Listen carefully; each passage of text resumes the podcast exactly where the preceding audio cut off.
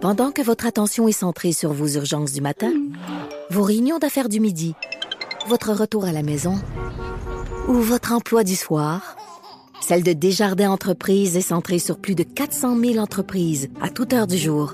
Grâce à notre connaissance des secteurs d'activité et à notre accompagnement spécialisé, nous aidons les entrepreneurs à relever chaque défi pour qu'ils puissent rester centrés sur ce qui compte, le développement de leur entreprise. C'est 23.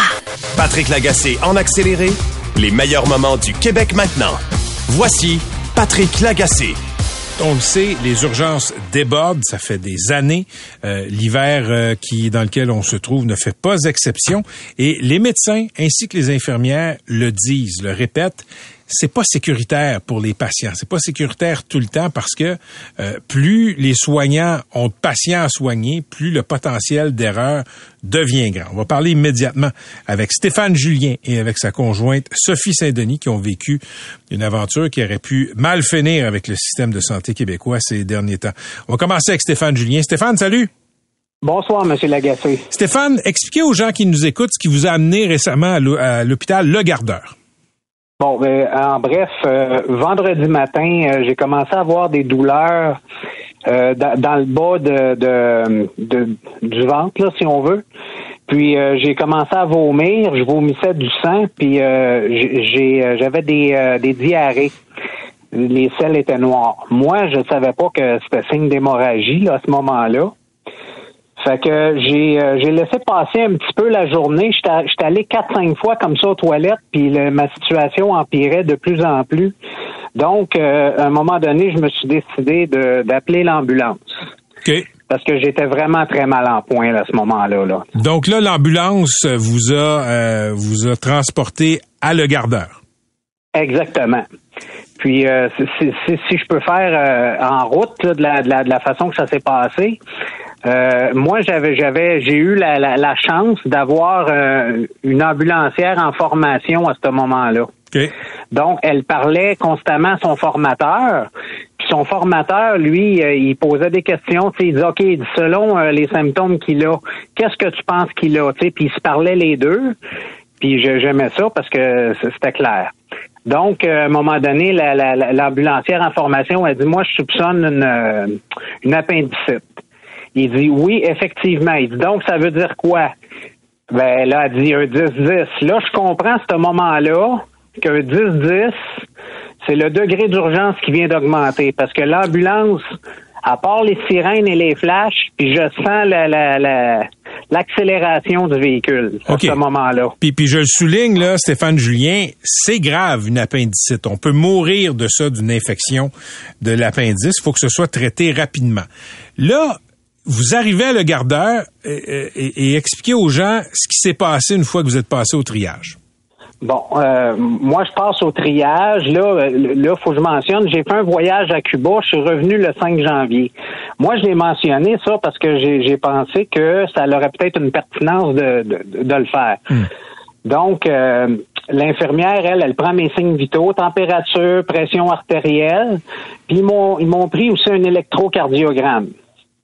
Puis là, elle dit, là, là tu sais, elle dit, vous êtes allé à Cuba, elle dit, ah oui, elle dit, ça, c'est une gastro cubaine. Elle dit, j'en ai vu, euh, j'en ai vu une, puis un autre dernièrement. Elle dit, euh, elle dit là, elle dit, votre électrocardiogramme est beau, vos signes vitaux sont beaux. Elle dit, je m'excuse, mais vous n'êtes pas prioritaire. Vous avez attendu combien de temps à l'urgence? Moi, j'ai passé six heures à l'urgence jusqu'à temps que je dise à, ma conjointe à ce moment-là, j'ai dit, tu sais, ton idée là d'aller à Hawkesbury, j'ai dit, je pense que c'est là. Parce que j'ai dit, là, je vais vraiment pas bien. Okay. là, elle me dit, Stéphane, t'es vert, là, tu sais. J'ai dit, je vais vraiment pas bien. Là, vous étiez plié en deux, là, dans la salle d'attente à la gardeur. Tout à fait. OK. Possible de parler à Sophie, votre conjointe? Oui, bonjour. Bonjour Sophie, c'est Sophie Saint-Denis au bout du fil. Sophie, euh, pourquoi vous aviez suggéré à Stéphane euh, d'aller à Hawkesbury avant d'aller à Le Gardeur? Ben parce que moi, je, je l'ai payé de ma santé moi-même euh, en me rendant à l'hôpital Le Gardeur il y a plusieurs années. Euh, je faisais des pierres à la vésicule biliaire Et puis j'avais des grosses, grosses douleurs. Puis je suis restée à l'hôpital vraiment très, très longtemps. Là. On m'avait pas mis prioritaire. Juste pour vous donner une idée, là, tu sais, c'était tellement douloureux que j'avais les cheveux tout mouillés, tellement je combattais la douleur. C'était atroce. Et puis on m'a donné du Malox. Puis on m'a dit ben euh, c'est peut-être une indigestion ou on sait hmm. pas trop quoi, mais la douleur était tellement intense, j'ai attendu, j'ai attendu, puis à un moment donné, je me suis tannée, on s'est en allé à l'hôpital euh, Cité de la Santé à Laval et je suis arrivée là euh, et on m'a tout de suite hospitalisée. L'urgentologue qui était là, il avait jamais vu des résultats aussi élevés là dans, dans mes hmm. prises de sang. J'ai été sur la morphine instantanément et je me suis ramassée aux soins intensifs parce que ça avait fait une pancréatite. Et depuis ce temps-là, je suis devenue une personne diabétique, donc je l'ai payé de ma santé parce que on a un peu minimisé euh, l'impact que ça avait sur moi. Là, tu sais que c'était euh, pas si dangereux que ça finalement. Mais comment vous avez eu le réflexe d'aller de dire à votre conjoint Stéphane Julien, écoute, nous, on habite là sur le territoire de l'hôpital Le Gardeur, mais on mhm. devrait peut-être aller à Hawkesbury, à 100 km de là, en Ontario parce que euh, j'avais des amis qui restaient à Hawkesbury à l'époque, puis j'ai déjà eu à y aller avec mes enfants, puis euh, je, je, je, me disais, mon Dieu, c'est vraiment pas long. Euh, tu sais, c'était pas une urgence. Mon garçon s'était fait mal à son genou. Bon, mais à de l'entrée à la sortie, avec la prescription, le scan, vu le médecin, etc., ça avait pris cinq heures. C'était pas prioritaire, là.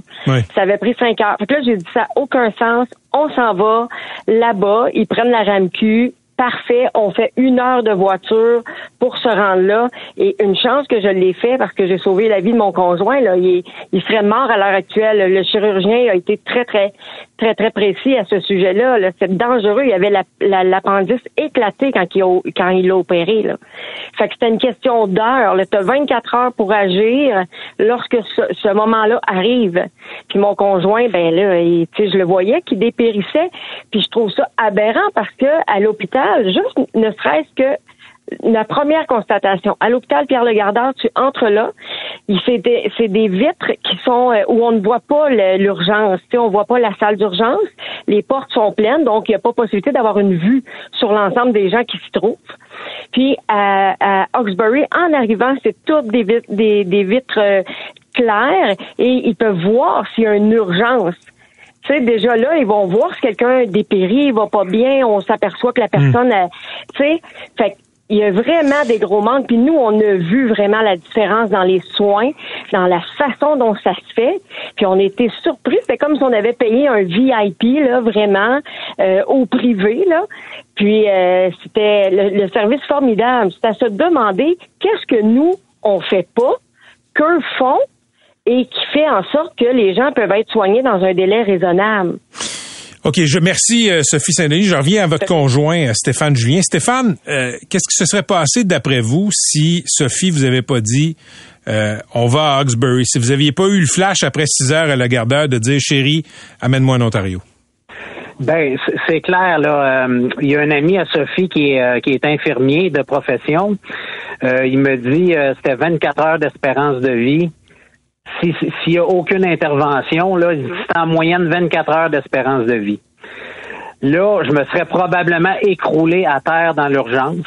Ça, ça, c'est probable, là, tu sais. Est-ce que je serais mort? Je peux pas le dire à ce jour, mais il y avait une possibilité que, que je décède. Ça, c'est clair. Là, vous, là, comment vous allez, Stéphane?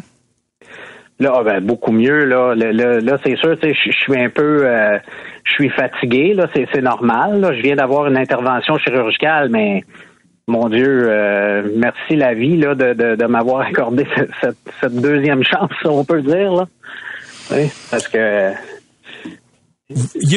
Stéphane, vous avez parlé de ça sur votre page Facebook. Il y a eu beaucoup de commentaires. Les, les commentaires, là, si vous pouviez nous le résumer, étaient de quelle de quelle nature? Ben, euh, honnêtement, là, moi, je peux dire que euh, c'est pas pour faire de la, mauvaise propagande, mais de ce que j'ai entendu, les échos que j'ai entendus, cette urgence-là, en particulier, il y a un problème. Ça, c'est clair. Il se passe quelque chose de, pas normal, en particulier dans cette urgence-là. Qu'est-ce qui se passe? il y aurait matière à investigation. Ça, ça, c'est clair. Il y a quelque chose qui tourne pas rond à l'urgence de le gardeur. OK, avant de vous laisser aller, Stéphane, euh, je- juste un- une question. Là. Je sais que vous en avez parlé, mais répétez-le. Vous n'avez pas eu de frais à payer pour aller à l'hôpital de Hawkesbury en Ontario?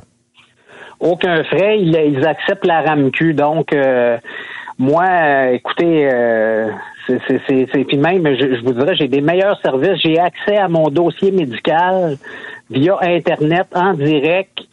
Je peux partager mon dossier médical avec qui je veux. Euh, je peux downloader des- les documents que je veux de mon dossier médical et tout ça en, en- ligne. Ce qu'on n'a pas ici, là, c'est, puis, puis je pourrais vous en nommer, Monsieur Lagacé, des, des, des différences comme ça qui, qui, qui fait qu'aujourd'hui, là, je, je, je, je- je prends vraiment une réflexion sur la société québécoise, puis je me dis, on est vraiment des dinosaures, là. Stéphane, merci d'avoir été, été avec nous. Là. Je suis bien content de savoir que vous êtes en voie de rétablissement, de guérison. Prenez soin de vous. Merci de nous avoir parlé. Salutations à Sophie, votre conjointe. Merci, Monsieur Lagacé. À la prochaine. C'était Stéphane Julien, un Québécois là, qui est allé se faire euh, soigner à l'hôpital Le Gardeur. Vous l'avez entendu, euh, pas de gros résultats. Euh, et Sophie Saint-Denis. Deux, une ou deux observations là-dessus. La première, euh, c'est c'est que euh, on- en Ontario, on commence à avoir les mêmes problèmes au Québec. Je le souligne, là, je veux pas qu'on pense que c'est une solution magique, OK? Hawkesbury, on me dit que c'est un très bon hôpital. C'est pas la première fois que j'entends que des gens vont là. C'est la première fois que j'entends quelqu'un qui estime avoir eu la vie sauve grâce à l'hôpital de Hawkesbury. On commence à voir le même type de problème, par contre, un peu partout en Ontario que ce qu'on vit au Québec. Ça, c'est la première chose. La deuxième, quand les soignants disent c'est dangereux des urgences bondées comme ça, je pense que ça tombe dans les cordes de, de ce que Stéphane Julien vient de nous raconter. Pourquoi? Écoutez, si vous avez 15 personnes à trier, ça se peut que vous soyez plus efficace que si vous en avez 35. C'est un exemple, c'est un ordre de grandeur fictif que je vous donne, mais il faut pas avoir la tête à Papineau pour comprendre que si les soignants sont en temps supplémentaire, s'ils sont débordés, ben à un moment donné, ils risquent d'en échapper, puis quelque chose de simple relativement simple, comme une appendicite, ça risque d'être dépisté comme étant autre chose. Stéphane Julien peut vous en parler. Patrick Lagacé en accéléré, les meilleurs moments du Québec maintenant. Voici Patrick Lagacé. Bon, il paraît que c'est au Ikea que ça se passe à Saint-Valentin. Ben, en tout cas, c'est, c'est, c'est- on s'entend qu'il y a un but marketing, là, c'est que les couples aillent magasiner avant et ou après. Ça se passe quand, le 14 février? C'est entre 17h et 19h. Vous allez me dire, ça finit de bonne heure, rentre en Amérique du Nord. À 19h, c'est fini. Il faut que vous ayez magasiner des serviettes, là, puis des, des, des, des, des cossins. C'est un souper trois services. J'imagine que ce sont les petites boules suédoises et ou le fameux saumon poché. Hey, décevant si tu soupes au euh, Ikea puis qu'il n'y a pas des petites boules euh, chinoises dans la petite sauce beige. Et tout cela pour 29,99. Je fais pas une pub pour Ikea, là, c'est ça. Puis là, je voulais vous entendre réagir. Paraît-il, selon la science, en passant, que si vous voulez tester votre couple, allez faire un tour chez Ikea. Un dimanche. Et un, là samedi, là. un samedi après-midi. Mais, mais honnêtement, euh, Mettons bon, que M. Beauchamp t'invite, tu réponds quoi? non, ça fonctionne pas. Ben non, voyons, je mérite plus que ça. Là. Des fleurs, un gros souper cher. Je veux pas aller au Ikea le, le 14 février. Voyons. Wow. Hey, T'as pas l'air d'une princesse. J'assume complètement ce que Princesse. je dis. J'ai pas envie qu'on m'amène manger dans une cafétéria pour aller magasiner des meubles le soir de la Et, Saint-Valentin. et évidemment, c'est lui qui paye. Hein? OK. L'égalité, hein? Hein, moi, moi j'aime ça. L'égalité des sexes, l'égalité des sexes, jusqu'à ce qu'on détermine qui doit tondre le gazon ou comment on va séparer la pension.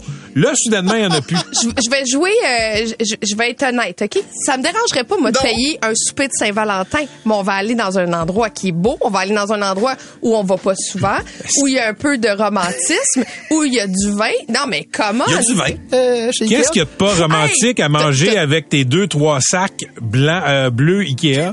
T'as-tu déjà Dans vu l'éclairage mis- chez Ikea? Ben oui, T'as l'air d'un mort ils vont vivant. mettre des chandelles ce soir-là. Tu sais, moi, je vais me groomer pour aller manger dans Ils un vendent des, Ikea. ils Hey, vendent des vraiment, sacs de là? 1000 chandelles. Ton, ton, vo- ton voyage dans les Alpes, ça t'a vraiment bourgeoisé. Ça m'a changé. Je suis Honnêtement, transformée. là, moi j'aurais pensé que j'aurais pensé que tu nous aurais dit, Kat, ce que je veux, c'est être avec l'homme que j'aime, qu'on se regarde, Ben, qu'on a un beau moment. Pas pantoute. Ben, Je peux me justement, faire Patrick, gâter. si j'écoute ton message, une jante dame décide de t'inviter le 14 février, tu vas y aller en courant? OK? Que- moi? Oui. Chez je- Ikea? ben, je- ma blonde, mettons? Oui. Oui. Ben, Ta blonde oui. t'invite à, à souper chez Absolument. Ikea. Moi, le- je trouve le ça soir de- original. Ah, Y a-tu des, super original, mais attends une minute. y a-tu des recharges? C'est- C'est trop cheap. C'est trop cheap Oui. pour toi, Ikea. Parfait.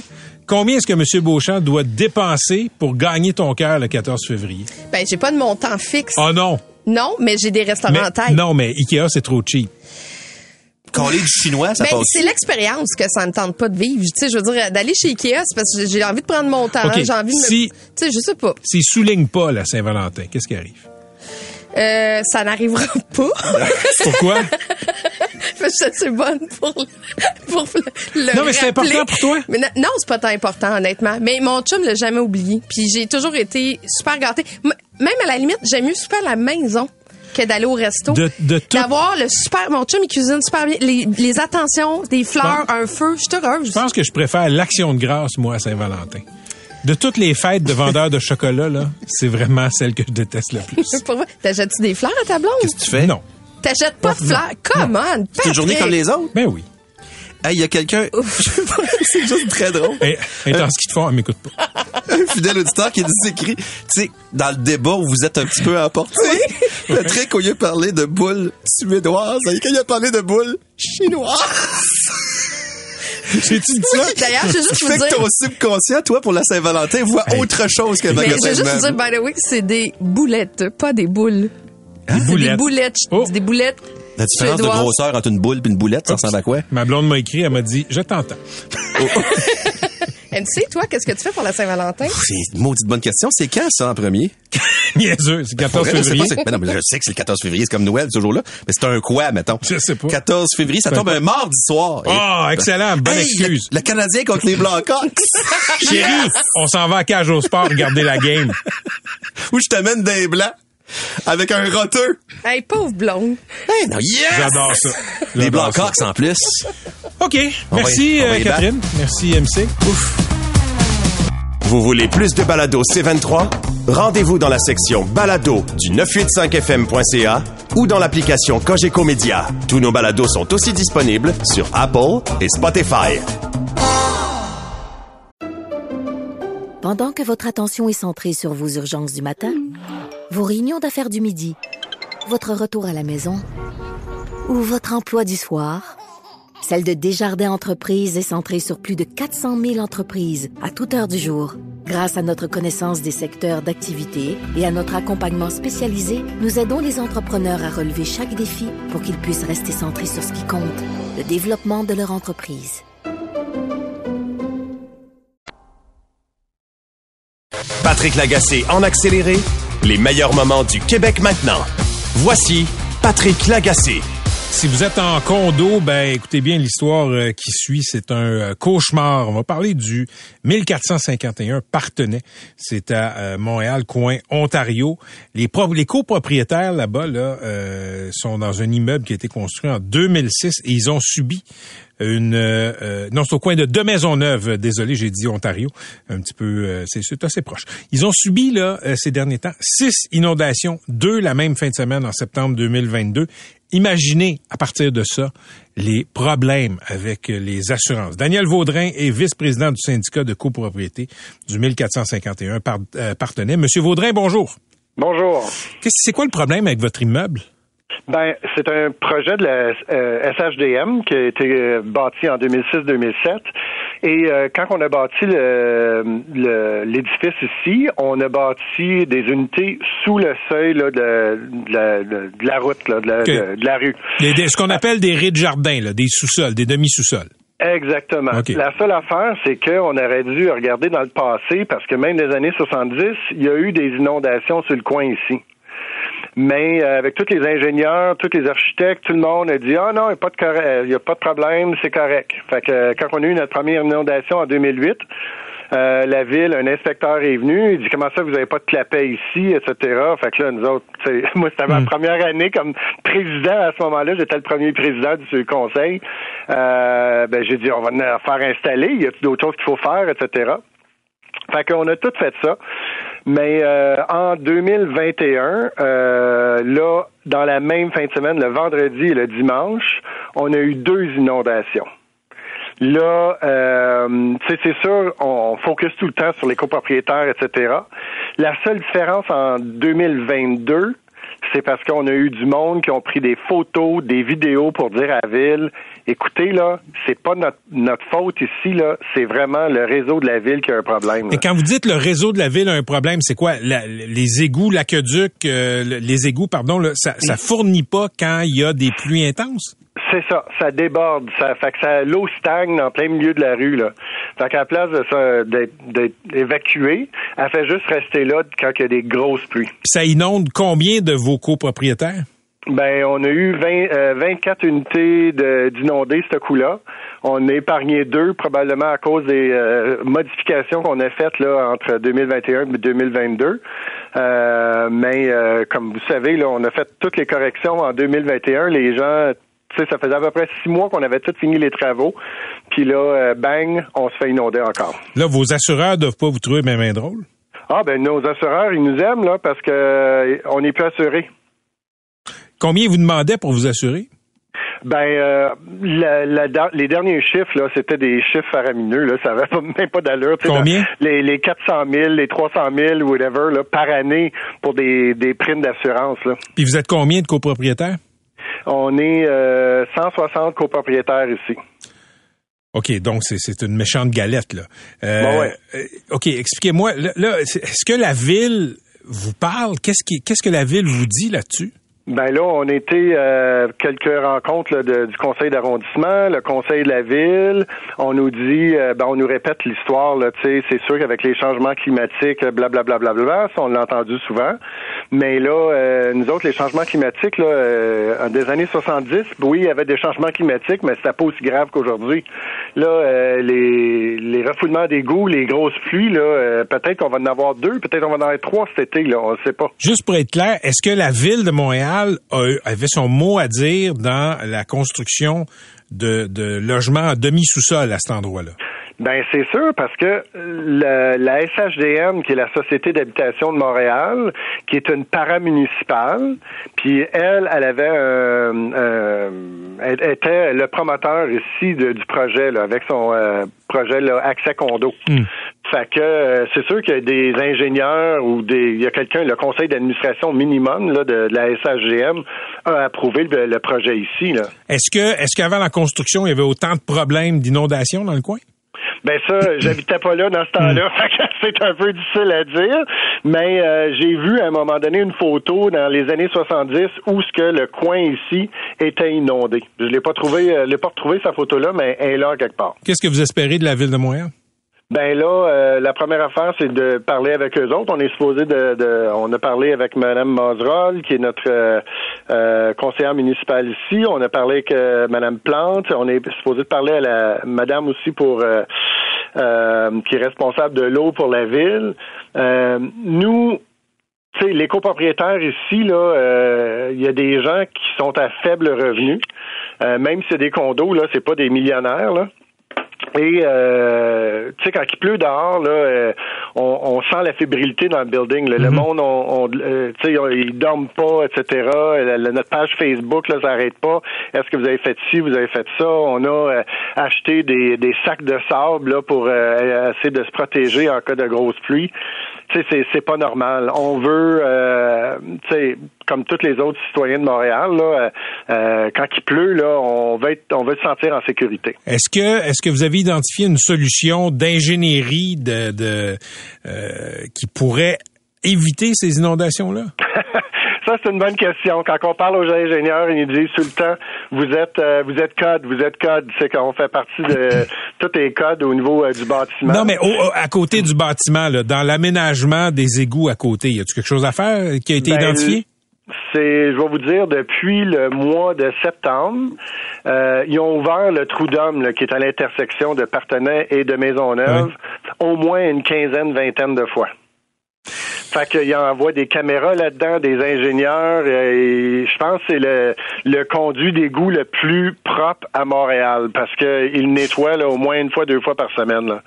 Euh, mais euh, c'est quoi la solution? Je ne sais pas. Est-ce que c'est de faire une conduite plus grosse? Est-ce que c'est de mettre des pompes? Euh, J'ai aucune idée. Là. C'est, je suis pas ingénieur, fait que c'est ça. Je vous écoute, puis j'ai mal à la tête. C'est euh, pas mal mon idée de l'enfer, ce que vous, euh, du l'enfer résidentiel, ce que vous racontez là. Merci d'avoir été avec nous. euh. C'est ça. Puis, euh, tu sais, nous autres, ça rentre par les portes, ça rentre par les douches, les baignoires, tout, là. Fait que quand, ça, quand ça refoule, là, ça refoule quelque chose de rare. C'est les chutes Niagara quand il pleut bien fort. Oh yes. Bonne chance avec ça, M. Vaudrin. Merci beaucoup. Bonne journée. C'était Daniel Vaudrin, vice-président du syndicat de copropriété du 1451 Partenay. Vous écoutez Patrick Lagacé en accéléré. Vous me pardonnerez, s'il vous plaît, je vais être un peu gris, si vous euh, permettez. Euh, des fois, des fois, je me demande ce qui marche au Québec, ce qui marche vraiment. Euh, on vit pas au tiers monde. Moi, je refuse de tomber dans cet excès-là. Faut être allé au tiers monde pour voir que le Québec, c'est pas le tiers monde, mais quand même, des fois, je me demande au Québec, dans les compétences provinciales, qu'est-ce qui marche bien? Qu'est-ce qui fait qu'on se dit, là, j'en ai pour mon argent, pour mes taxes, pour mes impôts? Euh, j'ai écrit sur l'école ce matin dans la presse. J'en parle souvent de l'école, que ce soit dans le journal ou que ce soit à ce micro. Je trouve ça important pour plein de raisons. Euh, et, et, je rebondissais ce matin sur deux articles qui, qui, qui m'ont frappé. Premier article lundi dans la presse, euh, on rapportait un taux de succès catastrophique aux examens de fin d'année, français secondaire 5, l'examen ministériel en juin 2022. Deuxième papier, c'était hier mardi, euh, on rapportait que beaucoup d'élèves en difficulté, qui ont toujours eu de la misère à l'école, là, au primaire, qui ont doublé, ben on les fait parfois euh, parfois ou souvent, on le sait pas parce que le ministère de l'Éducation n'a pas la statistique. Ben, on les fait passer directement de la cinquième année au secondaire, ou là, au secondaire, on va les parquer euh, dans une dans une classe, une classe d'adaptation, des classes qui n'ont pas des grands taux de succès. Bref, on abandonne dans le cas de ces élèves-là.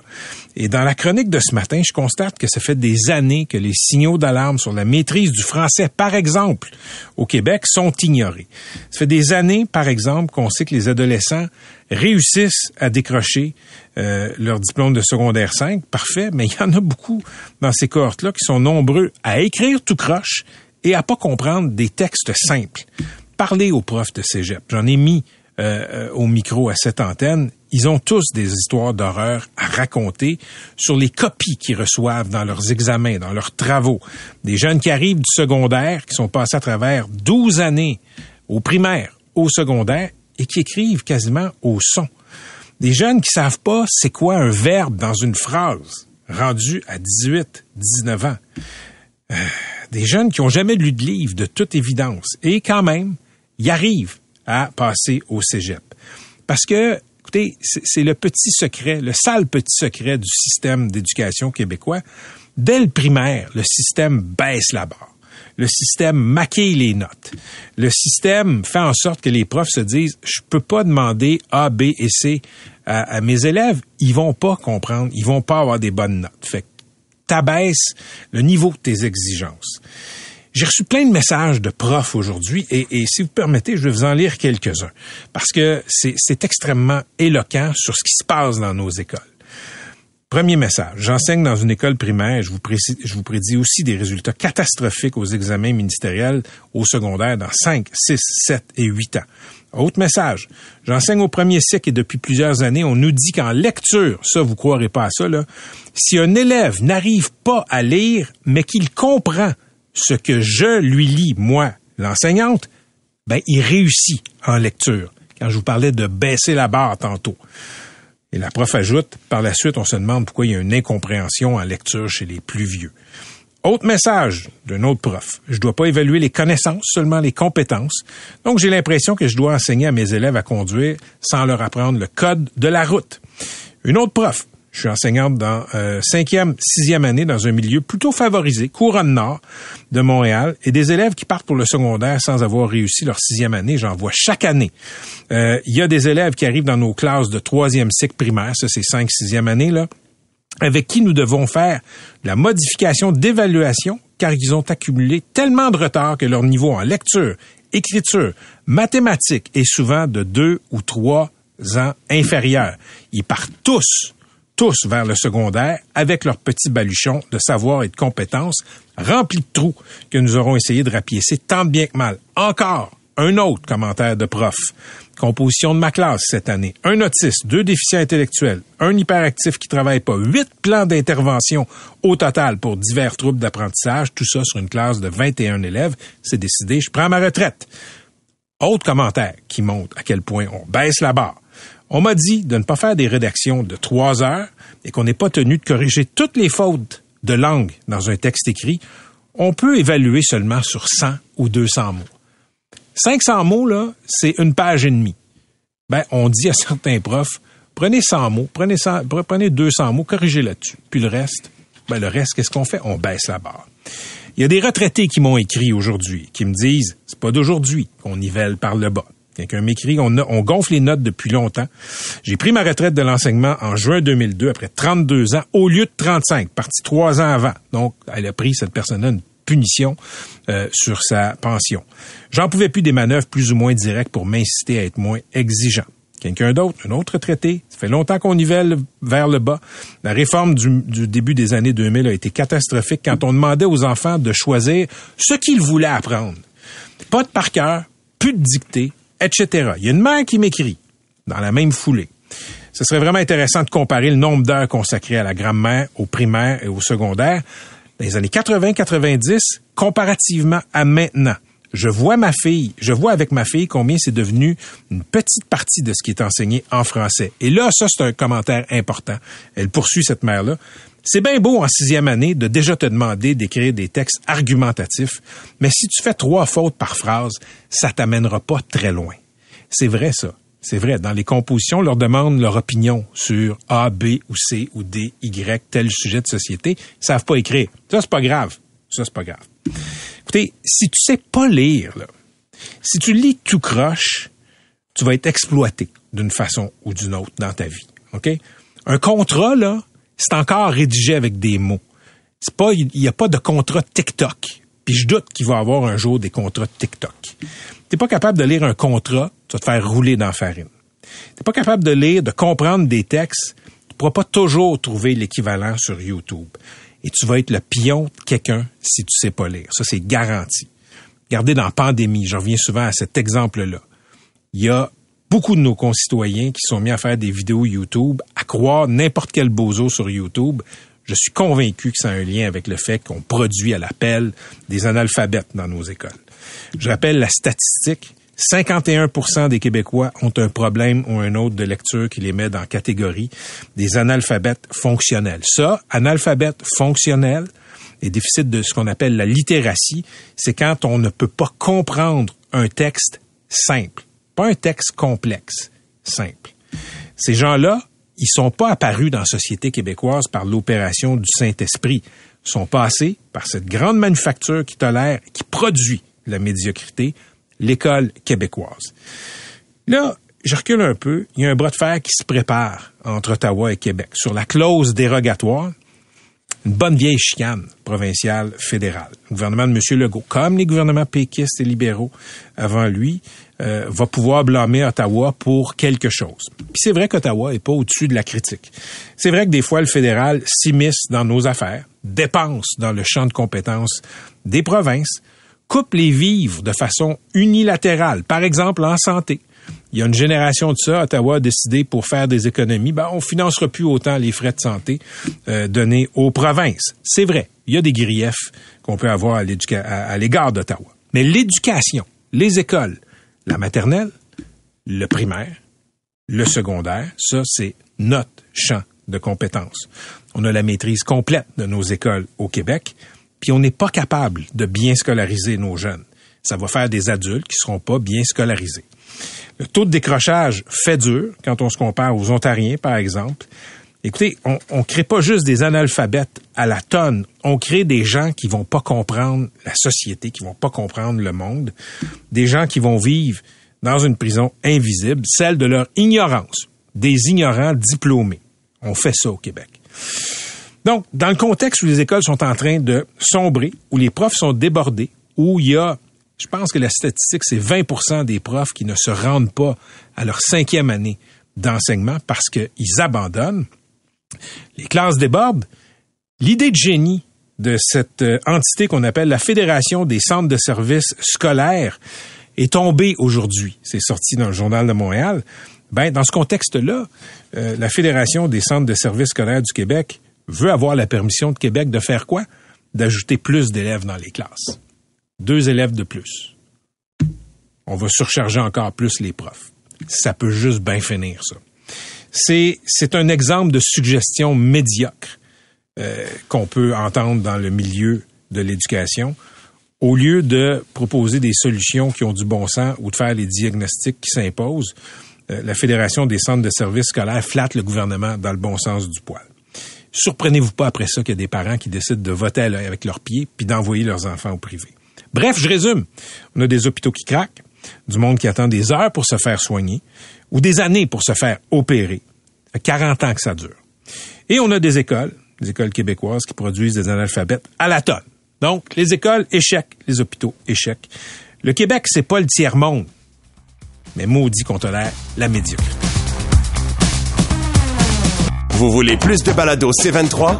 Rendez-vous dans la section balado du 985fm.ca ou dans l'application Cogeco Média. Tous nos balados sont aussi disponibles sur Apple et Spotify. Pendant que votre attention est centrée sur vos urgences du matin, vos réunions d'affaires du midi, votre retour à la maison ou votre emploi du soir, celle de Desjardins Entreprises est centrée sur plus de 400 000 entreprises à toute heure du jour. Grâce à notre connaissance des secteurs d'activité et à notre accompagnement spécialisé, nous aidons les entrepreneurs à relever chaque défi pour qu'ils puissent rester centrés sur ce qui compte, le développement de leur entreprise. Patrick Lagacé en accéléré, les meilleurs moments du Québec maintenant. Voici Patrick Lagacé. C'est un problème assez curieux qui se passe là dans euh, Mercier Hochelaga Maisonneuve. Des gens qui ont une entrée de garage et qui stationnent leur voiture là, mais qui n'ont pas de garage. Souvent, le garage a été euh, transformé en pièce habitable il y a plusieurs années, parfois même avant même que ces gens-là achètent la maison. Ben, sans le savoir, ils étaient en contravention de règlement municipal. Martine Corbeil est une des propriétaires affectées. Elle habite place de Boucherville dans le quartier Mercier. Madame Corbeil, bonjour. Oui, bonjour. OK, là, euh, décrivez-nous, là, euh, Mercier, c'est à l'est de Schlager-Maisonneuve. Votre quartier ressemble à quoi d'abord?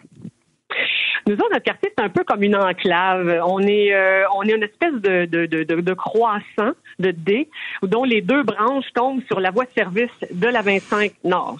On est juste, juste à côté, un petit peu à l'est de euh, Place de Boucherville. On est considéré être dans le ce qu'on appelle Tétroville, le village Champlain. Parfait. Ce sont des maisons qui ont été bâties dans les années 50. OK. Et il y a une entrée de garage, puis chez vous, il n'y a plus de garage? C'est ça. La plupart des gens sur la rue ont transformé euh, les garages en pièces. Et euh, la plupart d'entre nous, quand on est arrivé dans les années 70, 80, 90, c'était déjà fait. Alors, on a simplement continué à, on a profité. D'ailleurs, nous, c'était un des arguments d'achat de, la maison, le, garage qui pouvait servir de bureau. Et on a continué, évidemment, à utiliser l'allée devant le garage, mais sans qu'il y ait plus de porte de garage pour stationner notre véhicule. Mon souvenir de ce quartier-là, là, pas, pas votre rue exactement, là, mais c'est ça, c'est un peu banlieue là, dans mon souvenir, là, des, des maisons avec euh, des, des, des carrés de gazon. Là.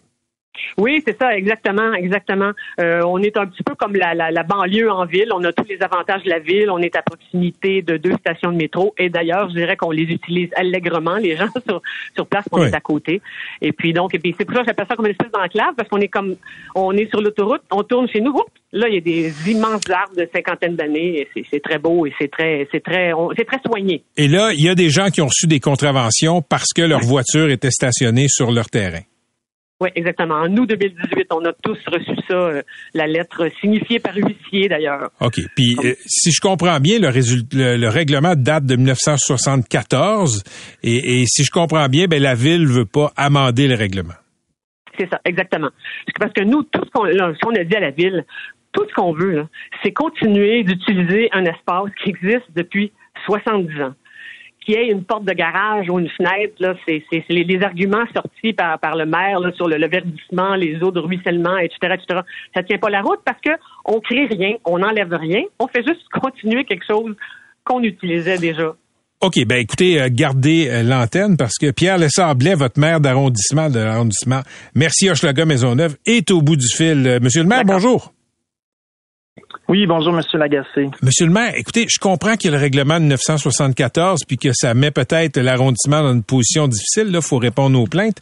Mais euh, pourquoi le règlement, euh, vous ne réclamez tout simplement pas son abolition?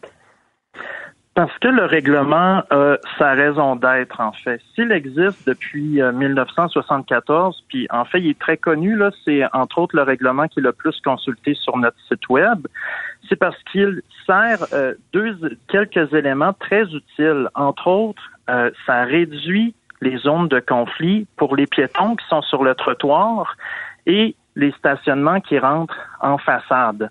Donc, depuis 1974, les gens qui avaient un garage, c'était l'exception à la règle. Mais malheureusement, il y a des gens qui, depuis 1974, ont fait des travaux sans hmm. permis, en cachette, puis c'est probablement pas Mme Corbeil, parce qu'on a échangé ensemble au conseil, puis c'est quelqu'un de, de, très bien, en fait. Mais euh, malheureusement, ces gens-là n'ont pas de droit acquis. Qu'est-ce que, qu'est-ce que euh, vous voulez dire par des conflits piétons auto? Parce que euh, lorsqu'un euh, piéton marche sur un trottoir, puis particulièrement un enfant, en fait, plus il y a de moments où est-ce que la voiture croise un trottoir, plus il y a de moments où est-ce que il y a des risques que la voiture frappe la personne. Euh, c'est arrivé là dernièrement des gens qui sortaient de ruelles, par exemple, qui ont frappé. Il y a eu des morts dans Rosemont sur le plateau. Donc, on, veut réduire le plus possible de stationnement en façade. Et ça depuis 1974. Monsieur le maire, je vais juste habiter moi-même euh, dans un quartier où je me stationne dans ma cour, dans la ruelle un des problèmes, c'est que quand on arrive au bout de la ruelle, il y a un angle mort. faut vraiment arriver à 3 km heure pour pas frapper quelqu'un. Moi, je vous soumets respectueusement que euh, c'est pas le cas dans l'environnement que vous me décrivez. On l'a dit tantôt, ça ressemble à de la banlieue. Dites-moi, il y a eu combien de piétons happés par des gens qui étaient stationnés et qui sont dans l'illégalité? Ben, euh, écoutez, depuis quelques semaines, particulièrement depuis le décès de la petite Maria, là, tout le monde dit qu'il faut faire aucun compromis sur la sécurité Mais si, je comprends bien, il n'y en a pas eu. J'ai, j'ai pas eu de données de la dernière année dans le secteur, mais il n'y a pas d'enjeu de stationnement non plus à la place de Boucherville. C'est à 800 mètres de station, d'une station de métro. Mais la réalité, là, euh, il y a aussi le fait que si on abolit le stationnement, Monsieur Lagacé, tout le monde va demander des stationnements en façade même s'ils n'ont pas de garage. Donc, on va voir une multiplication de stationnements en façade, ce qui va empirer la sécurité routière sur les trottoirs. Deuxièmement... OK, OK, juste une seconde. Les, gens ont reçu des, contraventions depuis 2018. Est-ce qu'il y a eu une épidémie de gens qui ont demandé des stationnements de façade? Ben, il peut. Un, il n'y a pas eu de constat qui a été envoyé, M. Lagacé. En fait, c'est des avis de non-conformité. Puis nos, nos, euh, nos inspecteurs, en fait, si ça a démarré tout ça, c'est parce qu'il y a un voisin qui a stoulé la non-conformité des, des, voisins, en fait. Parce que nous, on n'est pas là à faire le tour de qui qui a fait des travaux en cachette.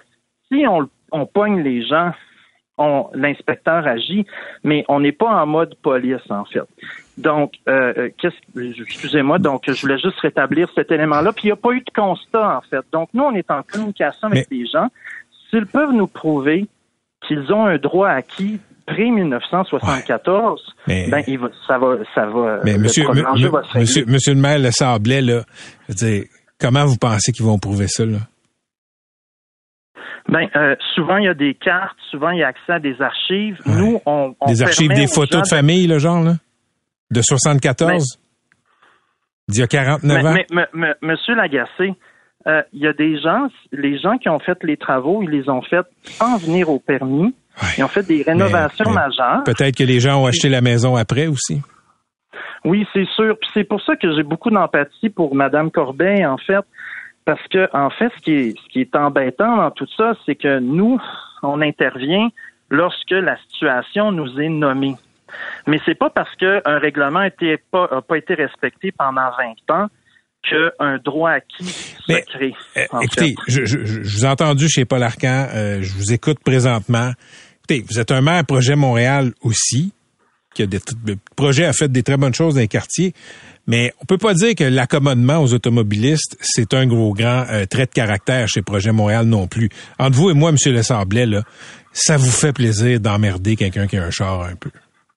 Absolument pas, M. Lagacé. Avez-vous une auto? Moi, j'ai mais vous avez entendu l'entrevue avec M. Arcand. Je peux pas, je peux pas dire que j'ai eu du fun ben ben, là. Puis j'ai pas de. Non, non, non. Non, non, je dis pas que vous avez eu du fun chez Paul. Non. Ce que je dis, c'est, ça vous dérange pas de faire un exemple de quelqu'un qui a une auto. faut que ce soit compliqué avoir une auto. Mais enfin, monsieur, moi j'en ai une voiture, monsieur Lagacé, là, et euh, ce règlement-là, il est appliqué annuellement à la grandeur de la ville de Montréal, en fait. Hmm. C'est un règlement qui existe. Lorsque les gens nous demandent est-ce que je peux faire un stationnement façade, les, les gens au permis inspection répondent non. On est flexible toutefois. Il y a un enjeu. Madame Corbeil euh, souligne enfin un élément qui est, qui est quand même compliqué dans la situation.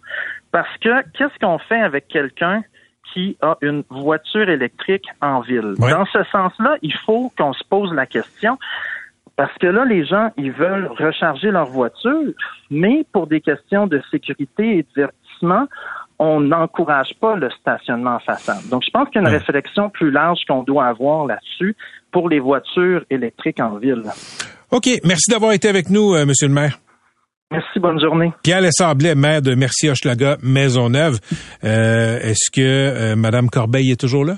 Oui. Oui, Ma- je suis encore là. Je, je piasse. Je Bon, piasse. ben écoutez, Madame Corbeil, brièvement, je vous donne le, le- le mot de la fin.